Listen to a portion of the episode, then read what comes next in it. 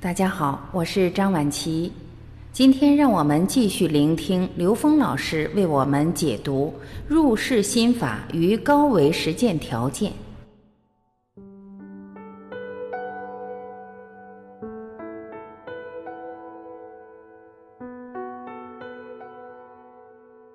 有人问刘峰老师：“听到您这样精彩的演讲，我受益非常多。但是我有一个疑问。”有什么方法能够让我们更接近源头？您的建议是什么呢？刘峰老师回答：实际上呢，从方法上来讲，其实每一种智慧系统都有它殊胜的方法。我们叫不同的人有不同的法源，但是在今天这个时空里面有个特点，信息密度相当的大。古代一个人一辈子见过的人、走过的路、经过的事儿，我们现代人一个月就搞定了。所以，我们今生今世的信息是复杂的。在座的各位，我看没有出家人，所以我们很难在现实这个当下去修那个出世间法。所以我们有一个方法叫入世心法的概念。这个入世心法叫什么呢？就是把我们的行住坐卧、我们的事业、家庭、财富、身体，全部变成我们修行的题目，叫入世心法。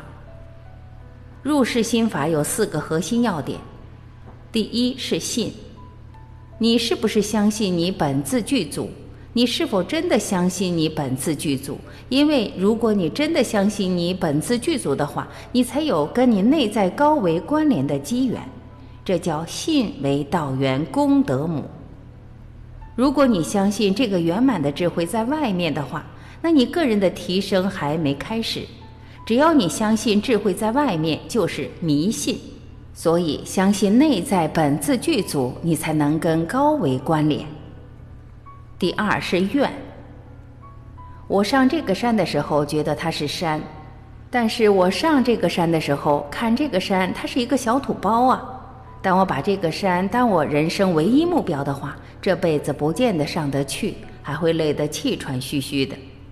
但我把最高境界当成我人生目标的话，我眼前遇到的所有的事情都必须得过去，动作还得快，姿势还得优美，还得潇洒。真正有恩为恩趋于无穷大的智慧大愿的时候，在三维空间遇到的所有的事情，叫天空飘来五个字，那都不是事儿。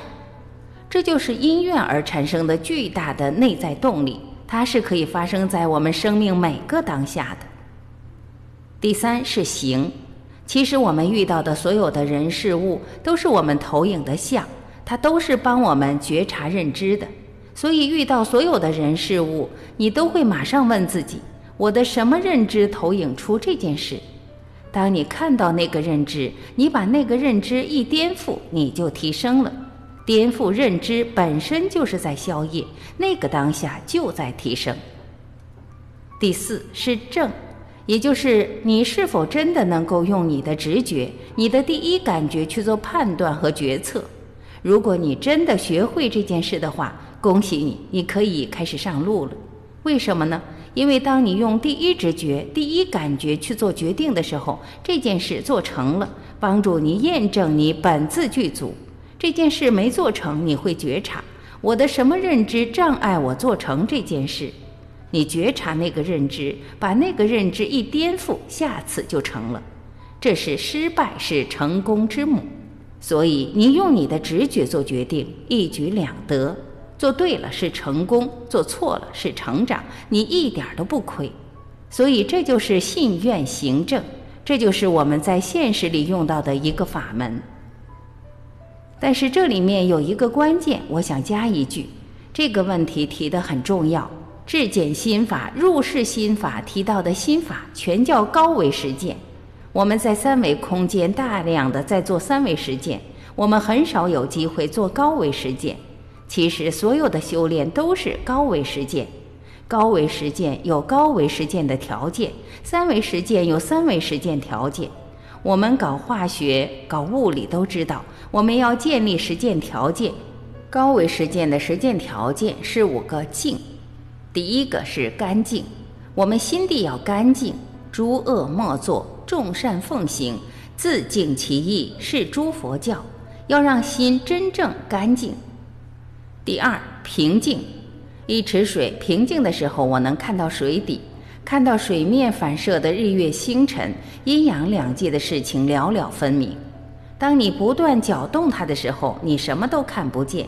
而影响我们心不静的东西，就一个字：情、情感、情绪。当你用情感和情绪做任何事情的时候，你都不得不为它买单。真正的了解到，情是一个能量纠缠，它跟爱不一样。爱是单向付出，情是能量纠缠，它是造业。所以，能够超越情感、超越情绪，这是一个关键。第三个静是恭敬，因为 N 为 N 趋于无穷大的智慧，跟我们三维相比。它是无穷的无穷次方倍的智慧，所以你必须无条件的恭敬。当你无条件的恭敬了，你才能打通它的通道。你只要有一点不恭敬，就被障碍了。第四个镜是镜子，我们相当于坐在一个相当大的球面镜的中间，你四面八方看过去的所有的像全是自己，所以你不需要指责任何外在的东西。所有的事情反求诸己，从自己内在找原因。你的投影原理的原因是造成任何外向的根本原因。第五个境是环境的境和境界的境。我们在三维空间，我们创造一个环境，屏蔽掉三维能量的干扰、杂散能量的干扰，让我们能够跟内在在一起。当你内在提升的时候，你会产生一种状态，叫定。这叫大定，是因为智慧的境界而决定你的定，这叫定慧等持。就像人在蚂蚁面前是大定的，所以这五个静是高维实践条件。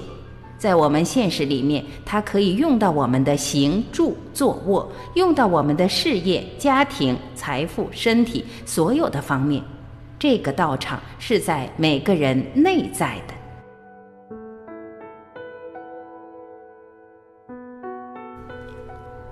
感谢聆听，我是晚琪，我们明天再会。